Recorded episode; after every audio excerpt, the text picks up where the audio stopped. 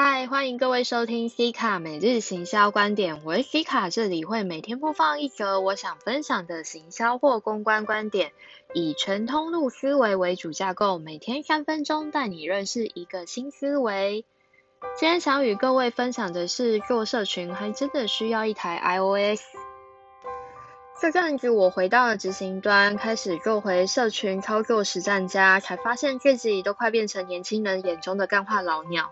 我在五六年前也是基层小编一步步做起的，且那时候的社群给的甜头可多了，再加上当时我是从事文化、影视还有艺术相关的脸书社群，本来就有一批许忠的铁粉，更没有什么广告费啊或是媒体露出的需求，因为我们找明星转发就好了啊。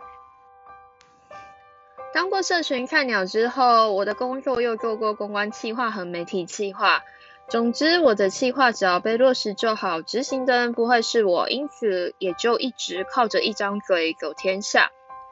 虽然会跟着专案去归功，但免去了繁复的技术执行，负责动脑跟嘴巴，就很难真正去体会基层做事的难受。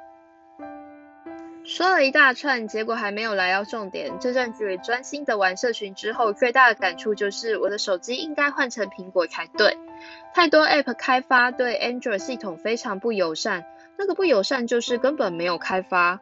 像最简单的，前几天我才提到脸书触及的演算有更改，我想要用我的粉丝团去其他粉丝团互串实验看看能不能真的增加触及，才发现我的 Android 无法使用此功能。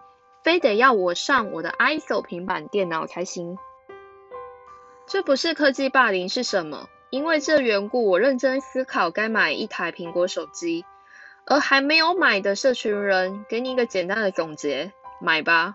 尤其你是得碰到脸书跟 IG 这两个平台的社群编辑，有它你真的会比较方便。好的，如果你喜欢的话，追踪我，贴文点个爱心，分享按收藏。我们明天一日一分享，谢谢。